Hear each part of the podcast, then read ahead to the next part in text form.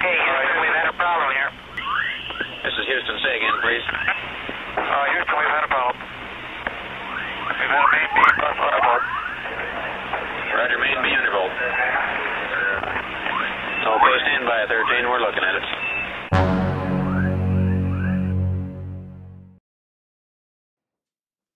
Hallo und herzlich willkommen zum neuen Theoriekritik-Podcast auf www.sinnsysteme.de.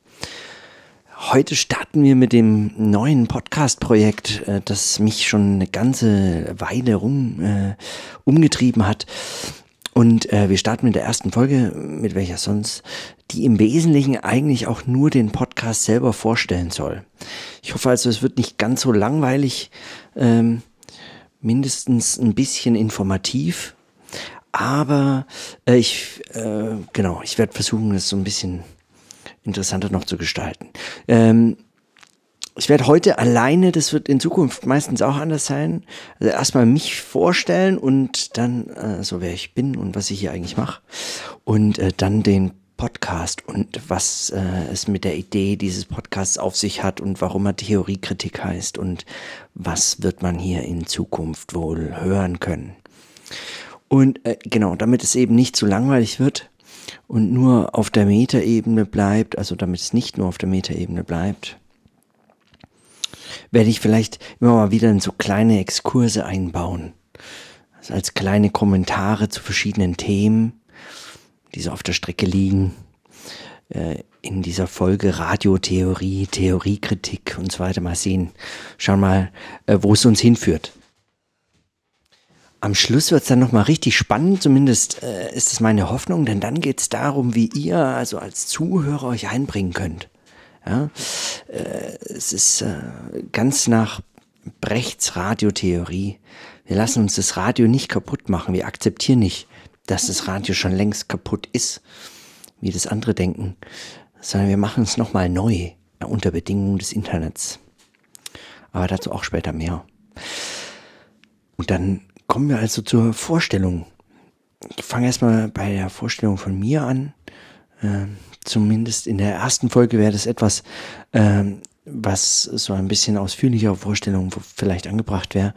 Es wird dann in Zukunft nur noch für die Gäste notwendig, denke ich mir, aber heute ist es vielleicht ganz ähm, informativ. Äh, ich werde es aber sehr kurz halten. Ähm, also, mein Name ist Moritz Klenk. Ich habe äh, Kulturwissenschaften, interkulturelle Germanistik und Religionswissenschaft in Bayreuth und Edinburgh studiert.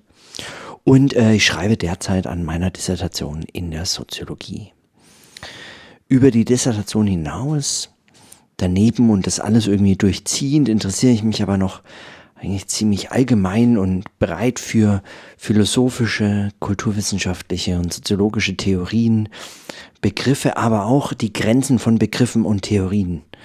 Eine Theorie der Unbegrifflichkeit kann man mit Hans Blumberg sagen. Aber auch für Systemtheorie und kritische Theorie und eigentlich alles von eben Blumenberg, Adorno, äh, Deleuze, Derrida, Luhmann, Zizek, Feierabend. Ja, und das sind jetzt nur die, die gerade auf meinem Schreibtisch rumliegen.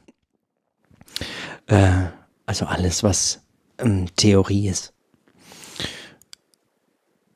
Wenn ihr dazu mehr wissen wollt, also die Vorstellung sollte damit eigentlich auch schon genügen. Ja. Schaut gerne mal auf der Webseite vorbei www.sinnsysteme.de. Äh, das hat für mich schon äh, vor längerer Zeit mal eben als, als Weblog angefangen, mal mehr, mal weniger regelmäßig gepflegt. Manchmal so als eine Art öffentlich-private Ablage, also eine Art Zettelkasten für Beobachtungen. Manchmal klassisch als als Weblog für kurze Texte und Beiträge, aber selten mit in irgendeiner Form, mit irgendeinem Anspruch verbunden, einfach mehr so für mich als für irgendjemand sonst. Und da finden sich also auch noch ein paar Informationen zu mir und ihr könnt euch mal umschauen, wenn es euch interessiert. Äh, Im Übrigen und nur am Rande jetzt erwähnt zum Thema Weblog. Damals zum Bloggen inspiriert hat mich der Weblog von Stefan Seidel und Tina Piazzi. Äh, das war rebell.tv. Den kennen vielleicht die ein oder der andere. Den gibt's heute leider nicht mehr, aber die beiden, also Stefan Seidel und Tina Piazzi, haben äh, in der Zwischenzeit und während der Arbeit am rebell.tv zwei Bücher über ihre Arbeit geschrieben und äh, über ihre Arbeit am Sozialen. Äh, zwischen Wissenschaft, Kunst, Politik, Religion und Erziehung. Ne? So in dem Spektrum. Ja, bleibt nicht viel außen vor. Die Form der Unruhe heißen diese Bücher. Die Form der Unruhe Band 1 und äh, die Form der Unruhe Band 2, beide im äh, Junius Verlag erschienen für Leute, die sich da ein bisschen schlau machen wollen. Das erste Buch ist groß und dick und teuer und voll von Videostills, also Bildern. Das zweite ist klein und dünn und günstig und voll von Text. Äh, und besonders das zweite kann ich äh, wärmstens empfehlen. Allen, die sich für so ausgefallene Ideen und experimentierfreudigen Umgang mit Informationen auf Höhe der Zeit interessieren. Und das heißt eben im Besonderen unter Bedingungen des Internets. Äh, das so nur als kleiner Exkurs zur Form der Unruhe. Also wenn ich Glück habe, dann wird Stefan Seidel vielleicht sogar einmal sich bereit erklären, mit mir hier zu einem Thema, vielleicht sogar zu dem Thema, die Form der Unruhe. Ich würde ja wissen will, wollen, wie es weitergeht. Ja, Band 3, Band 4, Band 5. Ähm, also mit mir zu diesem Thema zu podcasten, das wäre natürlich großartig. Ähm, gut, da sind wir schon bei den Ausblicken, die kommen eigentlich erst später, aber gut. Jetzt erstmal zum Podcast selbst. Über den Podcast ähm, kann man vielleicht als erstes mal die Frage stellen, wie kam ich zu der Idee, diesen Podcast überhaupt zu machen? Ganz allgemein war da erstmal die Faszination für das Medium Radio. Ja. Ich bin großer Fan vom Radio äh, schon immer gewesen, weil ich es unheimlich praktisch finde als Medium, goldig ja, im Sinne von Stefan Poromkas Vortrag, wer den neulich zufällig gesehen hatte. Äh, auf der Republika hat Stefan Poromka einen Vortrag gehalten mit dem Titel Lasst uns goldig sein. Lebens- und produktionstechnische Hinweise zur Bewegungsfigur der kleinen und kleinsten Formen. Äh, Links und äh, Quellennachweise zu allem, was ich hier so zitiere, findet ihr dann ähm, in der äh, Beschreibung der Episode ich glaube, da kann man irgend sowas einfügen. Mal schauen, also ich äh, werde es euch irgendwie zukommen lassen, wenn euch das interessiert. Der, der Vortrag lohnt sich. Also, äh, als Medium würde ich sagen eher goldig. Ja? Es ist unaufdringlich. Das Radio ist beansprucht nur das Hören. Das heißt, man kann sehr viel mehr äh, damit oder dabei machen, als zum Beispiel, wenn etwas das Sehen beansprucht. Ja? Äh, es ist äh, eben ein goldiges Medium, wie Boromka sagt, aber nicht kitschig, nicht flauschig, im Gegenteil. Man deckt sich nur einmal an die Ausbeutungsmöglichkeiten des Radios zu Propagandazwecken. Ja. Nicht trotz, sondern gerade aufgrund seiner Goldigkeit, ja, würde ich meinen. Aber gut, ich schweife ab. Äh, zu den Fragen können wir sicher nochmal eine eigene Folge machen. Auch das würde mich wahnsinnig interessieren. Also zu den Fragen, das Medium Radio unter Bedingungen des Internets, dem Podcasting. Ja. Ähm, also, ich war an der Stelle Faszination fürs Medium Radio. Und äh, genau, mit besseren Internetverbindungen, die das sich dann so auch auf mobilen Endgeräten äh, Geräten zur Verfügung äh, stellten, äh, habe ich mich dann auch für Podcasts begeistern können. Allerdings bis heute nur so äh, zögerlich. Nele Heise hat da neulich auch ganz gut im Interview mit DCTP TV, auch auf der Republika, ausgeführt, es gibt keine wirklich funktionierende Plattform für Podcasts, jetzt wie man es vergleichen könnte, beispielsweise mit YouTube, äh, für Videos, also Videocasts oder für Videos im Allgemeinen. Äh, und YouTube, würde ich sagen, tut auch das Seine, um ähm, unsere Medienkonsumgewohnheiten im Internet, aber auch generell weiter auf bewegte Bilder hin zu konditionieren. Ja? Also wenn man nicht sieht, warum soll man sich das dann überhaupt äh, antun? Ja? Äh, bei welchen Gelegenheiten kann ich das denn? Also wenn es mich nicht so voll fordert. Ja? Ich möchte doch abschalten können. Ich möchte doch nicht aufmerksam zuhören müssen. Ja? Ich möchte doch sehen und meine Augen einfach an Bildern, dem ein Bild das andere folgen lassend, einfach äh, so in den Fluss geraten. Da ist das Radio zum einen goldiger, weniger äh, vereinnahmt, aber zum anderen dann doch anspruchsvoller. Zumindest unter unseren heutigen Medienkonsumgewohnheiten. Vielleicht hat das Podcast nochmal eine Chance, wenn stabile Internetverbindung unterwegs, zum Beispiel im Auto, noch vor der serienmäßigen Verbreitung selbstfahrender Autos erreicht würde. Ja, dann sehe ich noch eine Zukunft oder wir finden andere Gelegenheiten, bei denen Hören bei gleichzeitiger Befreiung anderer Sinne für andere Tätigkeiten wichtig wird. Man wird äh, sehen, das äh, ist vermutlich jetzt noch nicht abzuschätzen. Aber ich denke doch, dass äh, das äh, stabile mobile Internetverbindungen vor dem selbstfahrenden Auto kommen. Also man äh, kann gespannt bleiben. Aber das ist auch weniger der Grund, warum dieser Podcast hier entstanden ist. Aber es erklärt zumindest meine Begeisterung für das Medium. Ja. Äh, die Podcasts, die ich allerdings gefunden habe, was, weil es ja eben keine wirkliche Plattform gibt, eher Zufall und Empfehlung äh, war, waren meistens aber Podcasts zum Thema Medien, ja, politische Podcasts, Unterhaltungspodcasts, zum Beispiel also Serienpodcasts oder ähm, allgemeine unterhaltende Laber-Podcasts. Sanft und sorgfältig wäre so ein äh, Fall. Gerade aber Laber-Podcasts ohne bestimmtes Thema oder Interesse schaffen es nur, sagen, aus Versehen gelungene Episoden zu produzieren und irgendwie ist es unbefriedigend, zumindest für mich. Ja. Man hängt da drin, hört eineinhalb Stunden zu und am Schluss war es doch eigentlich nur eineinhalb Stunden verbrachte Zeit mit irgendwas. Irgendwie fehlt mir also schon die ganze Zeit was Ausgefallenes zu Themen, die mich interessieren. Ja? Irgendwas zu Philosophie, Soziologie, Theorie, Theorieästhetik oder kritischer Theorie. Irgendwas Abgefahrenes, was mich so einfach überfordert und dadurch inspirieren würde. Aber gut, so nach und nach, als die Angebote, auf die ich hm, gewartet habe, nicht kamen, dämmerte mir dann, dass man das wohl einfach selbst machen müsste.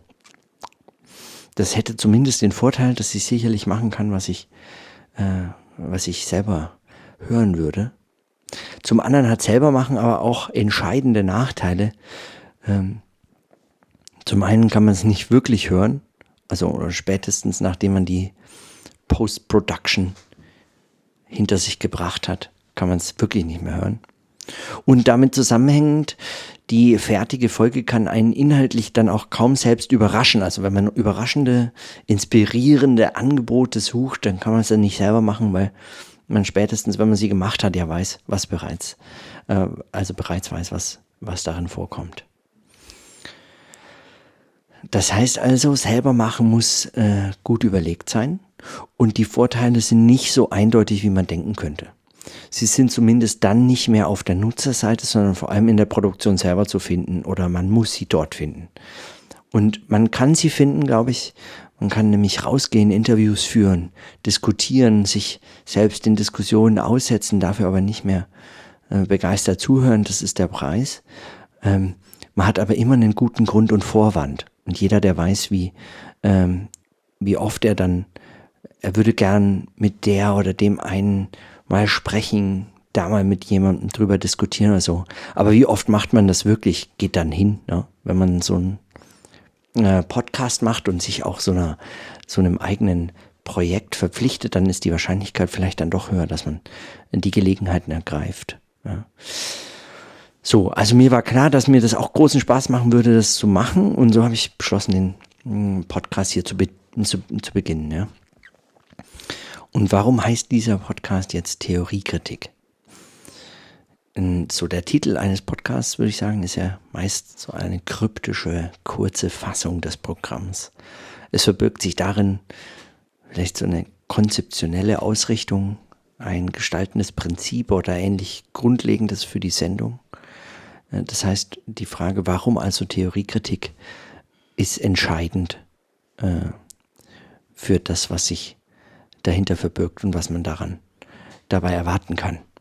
In den letzten beiden Jahren, so das ist jetzt so mal ein bisschen die Hintergrundgeschichte, äh, wurde in meinen eigenen Lektüren ja, immer offensichtlicher, dass mich viele der Theorien, die ich früher für genial unanfechtbar, hochkomplex und beeindruckend befunden hatte, nicht mehr in der Art überzeugen, wie sie es mal taten. Ja. Nicht, dass ich sie jetzt nicht mehr genial, unanfechtbar, hochkomplex oder beeindruckend finden konnte. Das alles galt weiterhin, aber all diese Kriterien schienen mir nicht mehr nur positiv konnotiert. Oder anders ausgedrückt, Theorien waren mir gerade, wenn sie überzeugend waren, verdächtig geworden. Und wenn man etwas länger nicht aus der Studierendenperspektive, sondern als sogenannter Wissenschaftler sogenannte Wissenschaft macht, dann fallen einem immer mehr Missstände auf, die nicht zuletzt auch auf die Theoriepolitik und eine sich im Klein-Klein der Abgrenzungskämpfe verlierenden äh, Fächerdifferenzierung zurückzuführen sind. Ne? Und was heute aus den Augen verloren wurde, meines Erachtens, was schlicht keinen mehr interessiert, oder äh, mit Slavoj Žižek als einsamen Kämpfer mehr popkulturelle als wissenschaftliche Beachtung findet, ist schlicht und ergreifend der Umstand, dass wissenschaftliche Erklärungen selbstverständlich immer noch ja, und wesentlich mit gesellschaftlichen Machtstrukturen und sozialer Ungleichheit verbunden sind. Wissenschaft schafft nicht Wissen, das irgendwie frei, objektiv und unabhängig wäre, sondern reproduziert gesellschaftliche Strukturen. Und man muss sagen, immer noch, weil das alles eigentlich schon seit Marx, aber mindestens seit Horkheimer, Adorno, Marcuse, Benjamin und den vielen anderen der sogenannten Frankfurter Schule äh, der kritischen Theorie, kurz seit mindestens 100 Jahren bekannt ist. Und es wird donnernd ignoriert, mehr als je zuvor. Ich frage mich aber, wie kann man an und mit Theorie arbeiten, ohne sich für diese Missstände zu interessieren. Und selbst wenn man sich weniger für Theorie und mehr für Methoden und Empirie interessiert, das Grundproblem wissenschaftlicher Perspektive und ihrer Verflochtenheit in gesellschaftliche Verhältnisse, das äh, ist nicht gelöst. Und kann nicht als Teilproblem zum Beispiel der Philosophie oder anderen Fächern am Rande des öffentlichen Interesses outgesourced werden oder so. Gut, es ist das Grundproblem jeder Wissenschaft, würde ich meinen. Und jeder Beitrag, jeder wissenschaftliche Beitrag muss sich diesem Grundproblem einschreiben und daran arbeiten. Und ich sehe nicht, wie es anders gehen sollte. Das verbirgt sich also hinter dem Namen Theoriekritik. Ein Podcast, der sich zu Fragen der kritischen Theorie, der Theoriekritik in dem Sinne eben Kritik wissenschaftlicher Beobachtungen der Gesellschaft und Kultur, Kritik der Zeitdiagnosen und überhaupt der Möglichkeit von Zeit- und Gesellschaftsdiagnosen widmet. Und so ein Podcast, der sich mit diesen grundlegenden Fragen beschäftigen will, aber auf eine Weise, dass klar wird, dass es sich hier nicht um vernachlässigbare Kleinprobleme handelt, ja, sondern dass diese Fragen alle angehen und alle, die an der Wissensproduktion der Gesellschaft beteiligt sind. Nicht nur in der Wissenschaft selbst natürlich, sondern auch im Journalismus, in der Politik, in der Interessensarbeit unterschiedlichster Art, Erziehung, in der Wirtschaft, schlicht einfach überall. Ja. Heute ist Wissensproduktion äh, Kerngeschäft eigentlich aller äh, gesellschaftlichen Bereiche. Es geht also nicht nur um sogenannte Theorie, sozusagen im Unterschied zur Praxis, sondern es geht um die Kritik der Praxis der Theorie. Und zwar überall.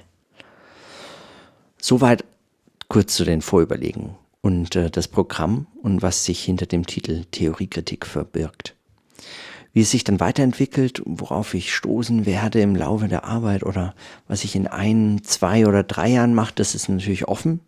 Wie sollte es auch anders sein? Äh, kann ich also nicht sagen.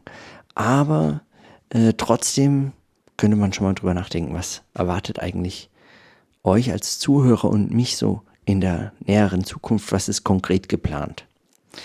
Äh, ganz kurz und bevor ich noch zu dem Ausblick auf eine Liste möglicher Episoden komme, die habe ich schon mal angefertigt. Äh, die wird immer länger und äh, sind super spannende, also meines Erachtens natürlich super spannende äh, Folgen schon äh, zumindest als Idee geplant. Äh, kurz vorher noch äh, zu, zu, einer medialen Sache, äh, nämlich die Frage, was, was für Material soll eigentlich dieser Podcast äh, diesen Podcast bestreiten. Das Material ganz allgemein und wie vorhin auch schon mal kurz erwähnt, soll also auf keinen Fall wie jetzt in dieser Folge ein stundenlanger Monolog von mir sein, weil das würde mich zum einen nicht interessieren und auf Dauer wäre das ermüdend. Ja. Zumindest indem ich das den Gesichtern in meinen Seminaren, wenn ich mal wieder den Punkt nicht finde und indem ich aufhören hätte müssen und den die Studenten schon vor gefühlten Stunden gefunden hatten. So, um das zu verhindern und die Sache für alle interessanter zu machen, werde ich also versuchen, äh, in den meisten äh, Sendungen Gäste einzuladen, um äh, mit denen zu diskutieren. Äh, das macht die Sache für mich interessanter und für alle leichter zum Zuhören und sicherlich auch vor allem interessanter. Und manchmal kann es aber auch sein, dass so eine Art Podcast-Feature wird. Also wie es im Radio mit unterschiedlichen kleinen Schnipseln, Interviews von unterwegs oder Mitschnitten von Konferenzen oder ähm, Hauptsache man kann es hören und es findet sich zu irgendeinem Thema zusammen, hm, was man dann als Folge äh, rausgeben kann. Und dann könnten es noch äh, tatsächlich auch ganze Folgen sein, die mal von der Konferenz oder von Vortragsmitschnitten bestritten werden. Gegebenenfalls Mitschnitte aus Vorträgen in Seminaren oder Diskussionsgruppen oder so. Oder notfalls auch von eigenen Vorträgen, wenn ich mal der Ansicht sein sollte, es könnte irgendwie passen und irgendjemand anderen interessieren. Ähm, der Verschiedenheit der Materialien sind also nahezu keine Grenzen gesetzt. So viel zum Material, das soll jetzt genügen, ist ja auch nicht so wahnsinnig spannend. Ähm, jetzt äh, kommen wir, wie versprochen, zu dem Ausblick auf die konkreten, also mehr oder weniger konkreten Inhalte. Ja, hatte ich ja vorhin kurz erwähnt, eine Liste möglicher Episoden, die schon, an der ich schon bastel, äh, schon längere Zeit. Und das will ich jetzt äh, euch vorstellen und äh, natürlich nur eine kleine Auswahl. Die Liste ist, wie gesagt, schon etwas länger geworden und wäre ermüdend, wenn ich die komplett vorstelle. Deswegen vielleicht nur eine kleine Auswahl. Äh, neulich bei einem anderen Podcast gehört, nämlich beim Aufwachen-Podcast. Dazu komme ich später vielleicht auch nochmal ganz kurz nach der Liste. Ein Vortrag von Stefan Schulz gehört über äh, Medien, was Facebook will. Ähm, ganz äh, aktuell eigentlich der Vortrag, den er erst vor kurzem gehalten hat und dann gleich äh, in dem Podcast als eine Monologfolge hochgeladen hat. Ähm, und da kam mir die Idee, weil ähm, mit Stefan Schulz mal zu sprechen. Ja, ganz kurz vielleicht, er hat äh, in dem Vortrag unter anderem äh, das Medium der Schrift gepriesen als das Einzige, was wirklich Verbindlichkeit erzeugen könnte. Das ist natürlich sehr viel versierter gesagt und das Argument war natürlich komplexer als das, was ich jetzt gerade hier nur einfach so ganz schlicht zusammenfasse. Aber äh, das war ungefähr der Punkt. Und was mich daran so ein bisschen ähm, überrascht hat, war die Tatsache, dass ich das gehört habe ja, im Podcast bei äh, Stefan Schulz und äh, Thilo Jung also im Aufwachen-Podcast. Und äh, ich habe es gehört.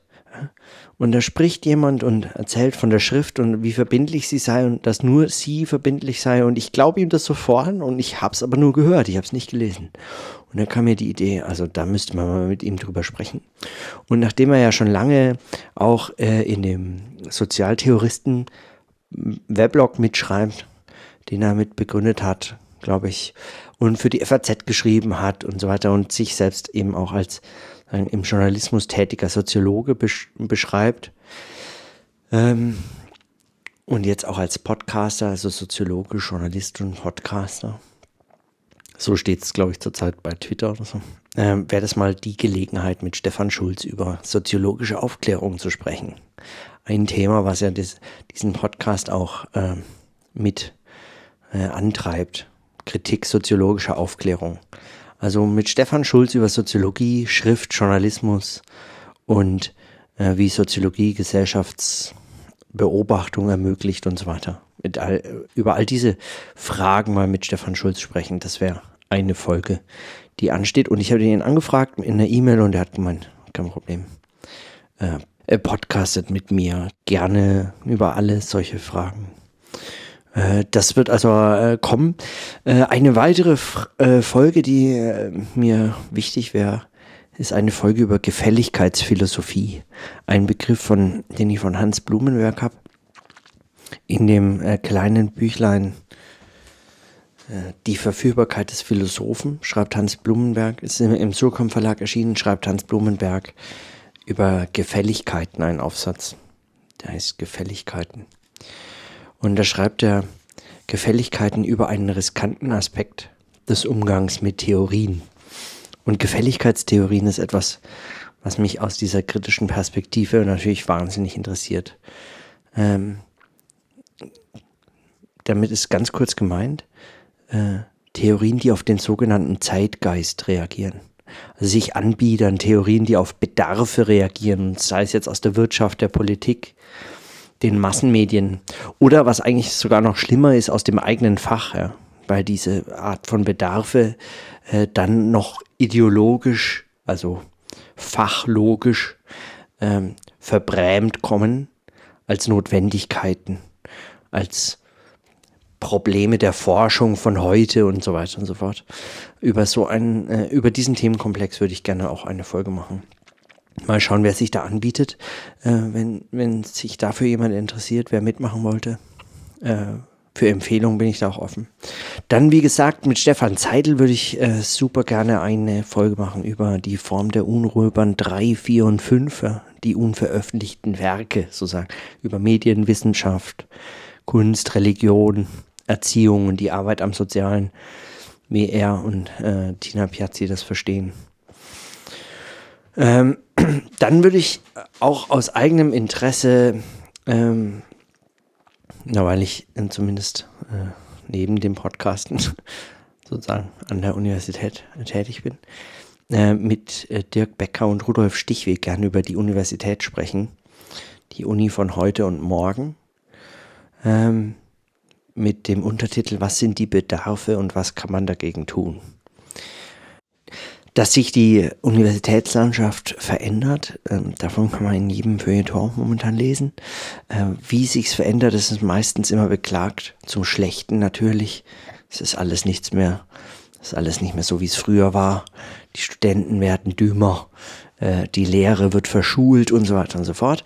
Ähm, äh, die Argumente kennt man hinreichend, aber trotzdem würde mich einfach mal interessieren, was kann man jetzt sozusagen nach dieser Phase der Kritik eigentlich konstruktiv über die Entwicklung der Universität heute und in der näheren Zukunft äh, sagen. Und Rudolf Stichweh hat sich äh, schon viele Jahre äh, mit der Universität auseinandergesetzt, eigentlich seit Anfang seiner soziologischen Karriere, beschäftigt er sich immer wieder mit den Entwicklungen der Universität und äh, als ehemaliger, ich glaube, Rektor an der Universität Luzern ähm, und jetzt äh, Institutsleiter am Forum Internationale äh, äh, internationale Wissenschaft in Bonn, äh, hat er da ganz äh, unterschiedliche und sicherlich interessante Einblicke in die, äh, in die Lage äh, der Universität heute. Und mit Dirk Becker würde ich auch gerne sprechen, weil er ähm, zum einen an ganz anderen Universitäten unterwegs war in seiner Karriere. Er war erst in Wittenherdecke, dann in Friedrichshafen und ist jetzt wieder in Wittenherdecke, also an privaten Universitäten, äh, die ganz eigene Programme von sich selber entwickelt haben und äh, deswegen auch äh, vermutlich die Leute dort mit, ganz anderen Eindrücken, äh, Erfahrungen ähm, aufwarten können. Und äh, er ist jetzt neu an, wieder an die Universität Wittenherdecke berufen worden und dort als Dekan der Fakultät für Kulturreflexion. Und als Dekan hat man sicherlich auch ganz andere Ideen, geht ganz anders ran an so eine Stelle und hat sowas wie ein Programm. Also man braucht eine Idee. So zumindest stelle ich mir das vor. Man braucht eine Idee, wie sich Universität in den nächsten Jahren entwickeln wird. Und äh, das würde mich interessieren. Da würde ich gerne mit äh, Dirk Becker auch darüber sprechen. Das lässt sich sicherlich irgendwie einrichten, weil das ist zumindest lokal in der Nähe. Und da findet man sich ja irgendwie zusammen. Ähm, eine weitere Folge, die ich äh, derzeit plane und die sicherlich kommt, ist eine Folge über äh, das Ende der Gesellschaft. Es hört sich jetzt vielleicht erstmal nach Science Fiction an äh, oder nach irgendeinen schrägen, utopischen Vorstellungen, dystropischen Vorstellungen.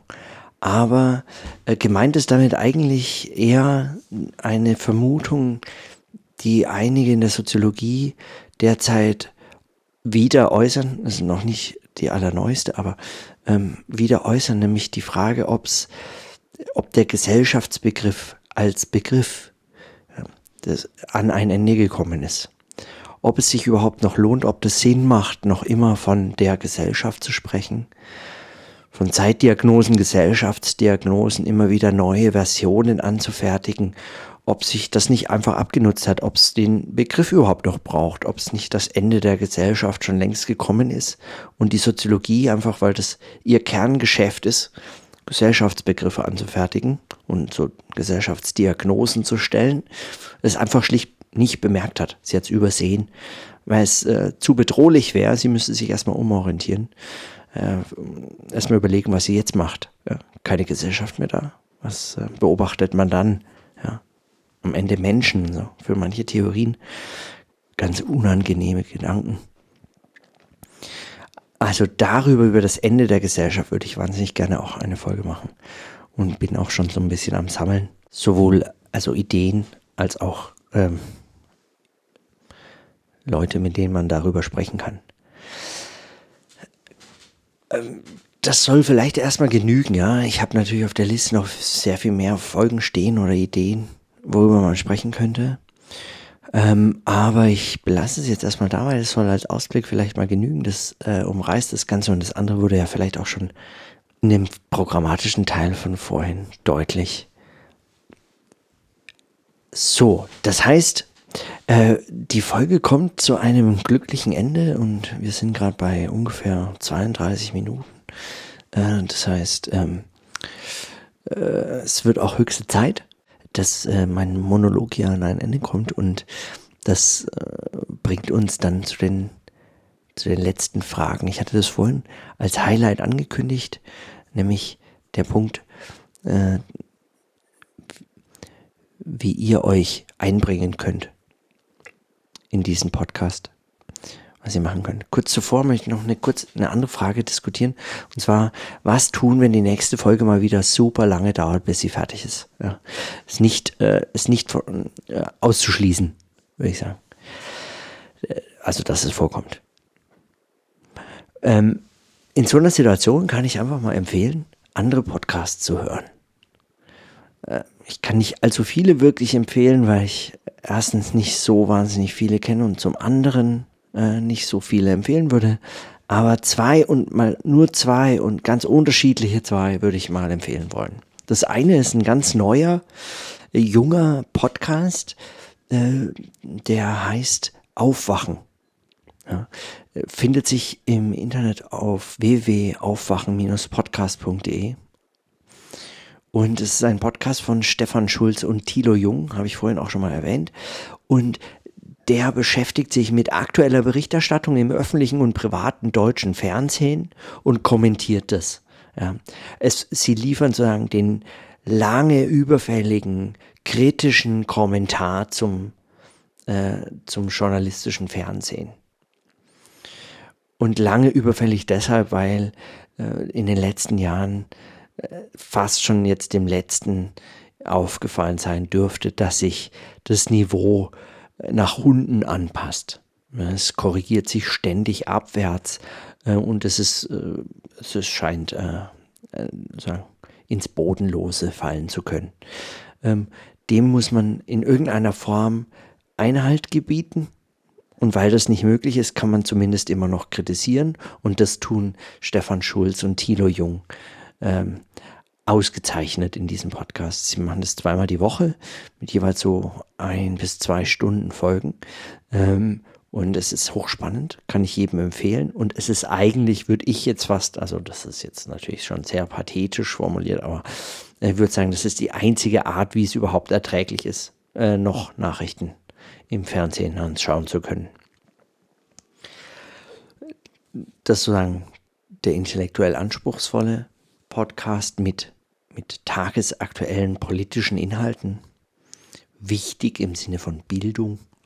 Und den anderen, der ist eher zur Unterhaltung, denn, denn zur Bildung, aber ja, oder man hat einen sehr schrägen Bildungsbegriff. Ne? Aber gut, der sei trotzdem erwähnt und empfohlen.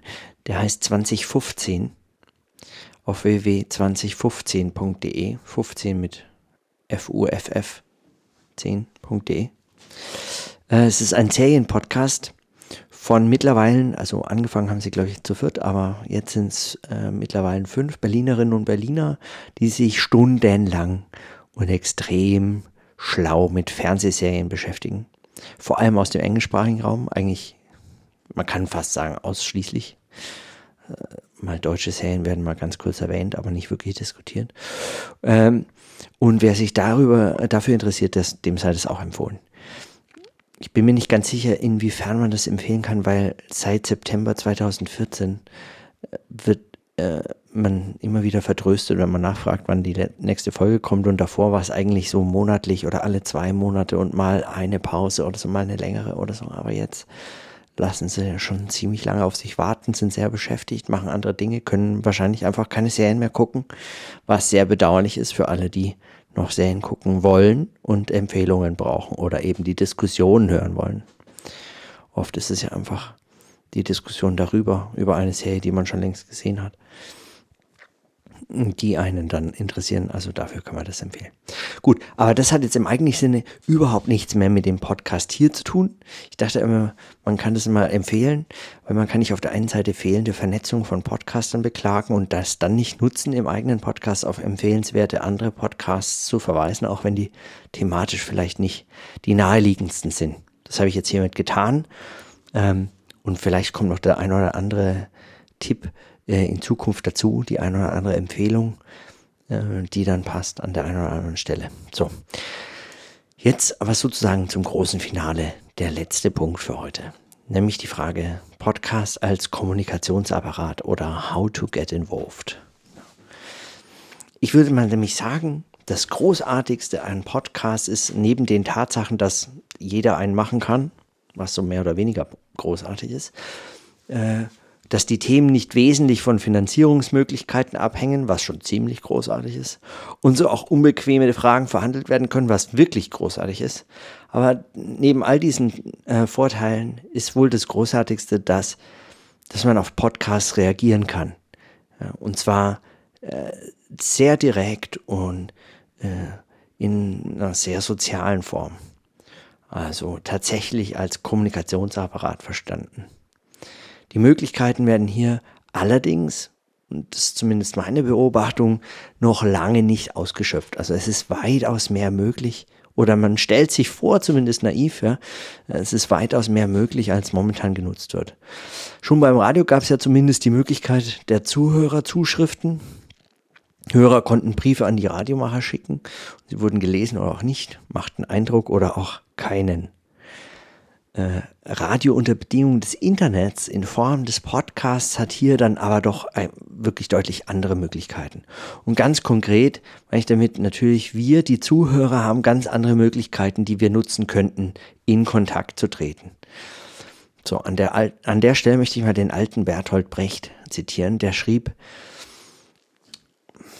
also beziehungsweise sprach, es war in einer Rede von 1900 32 in der Rede mit dem Titel Der Rundfunk als Kommunikationsapparat. Rede über die Funktion des Rundfunks.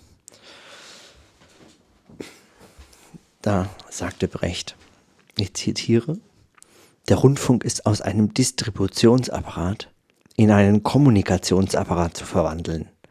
Der Rundfunk wäre der denkbar großartigste Kommunikationsapparat des öffentlichen Lebens. Ein ungeheures Kanalsystem.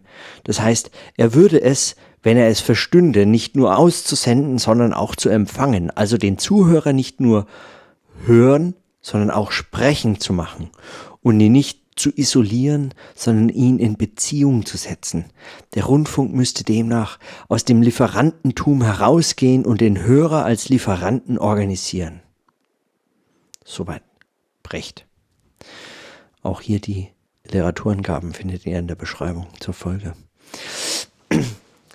Das war doch 1932, muss man sich mal vorstellen, äh, eine prophetische Forderung äh, und hat äh, keine Folgen. Also keine im Radio. Äh, Brecht sagte auch, das zitiere ich jetzt auch mal nur ganz lose, ähm, nicht die Öffentlichkeit hatte auf den Rundfunk gewartet, sondern der Rundfunk wartet auf die Öffentlichkeit sagt er über die Erfindung des Rundfunks. Es sei also nicht aus irgendeiner gesellschaftlichen Problemlage heraus erfunden worden, weil sie irgendwas gut löst, was es so als Problem gab, dass es so herumlag, was sich der äh, Gesellschaft gestellt hat, es wurde einfach mal erfunden. Es gab eigentlich überhaupt kein Problem, was damit bedient wurde. Und so wartete äh, der Rundfunk auf die Gesellschaft, dass sie ihn doch irgendwann mal brauchen könnte. Und man könnte gut und gerne sagen, er wartet noch immer. Ja. Unter, das, unter den Bedingungen des Internets würde ich aber sagen, äh, muss er nicht mehr warten, man könnte es tatsächlich einfach mal anders machen. Ähm,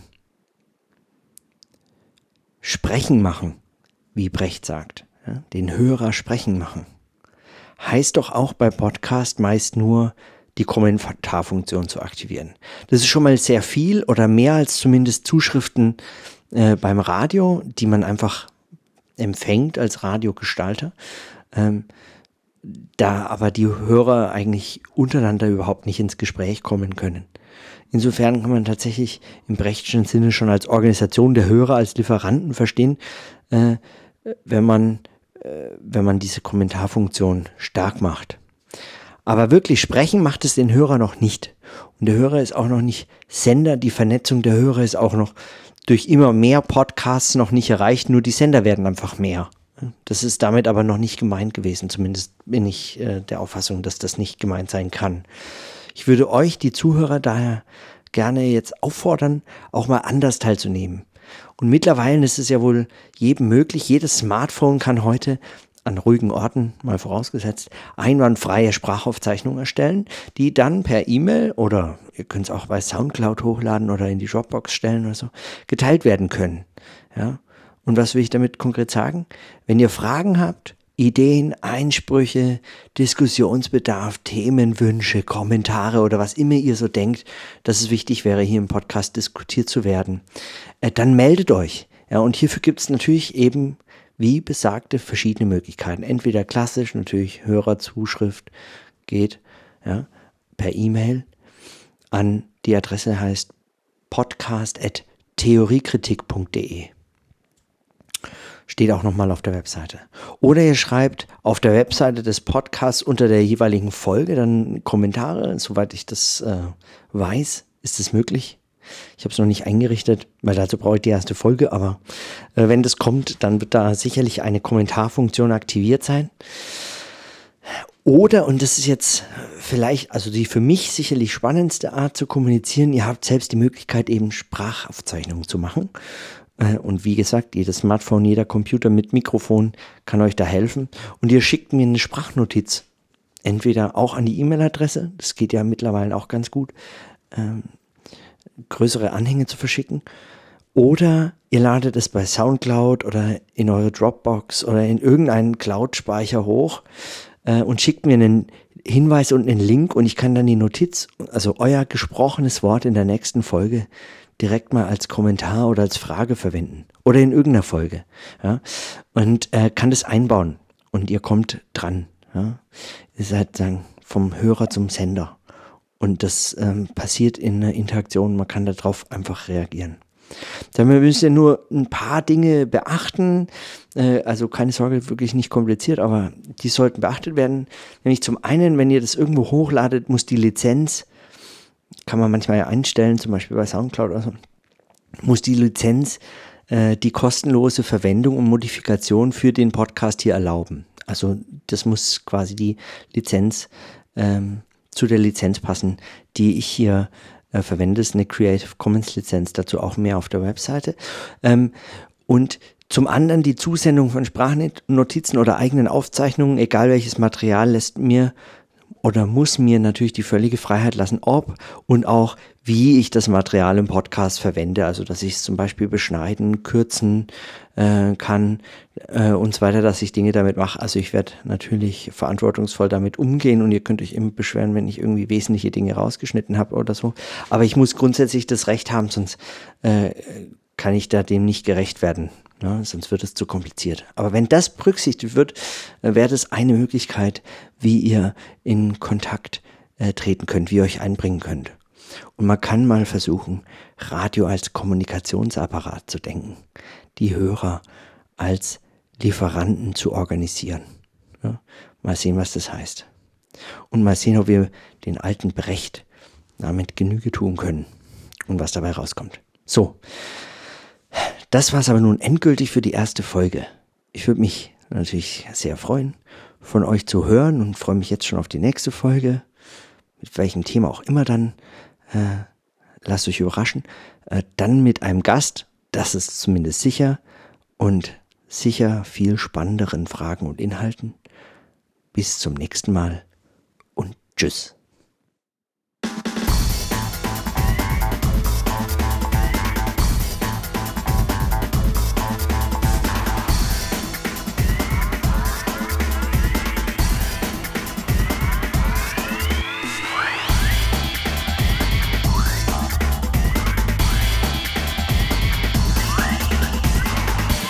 Stop. Roger, wheel stop, Discovery. Welcome back. A great ending to the new beginning.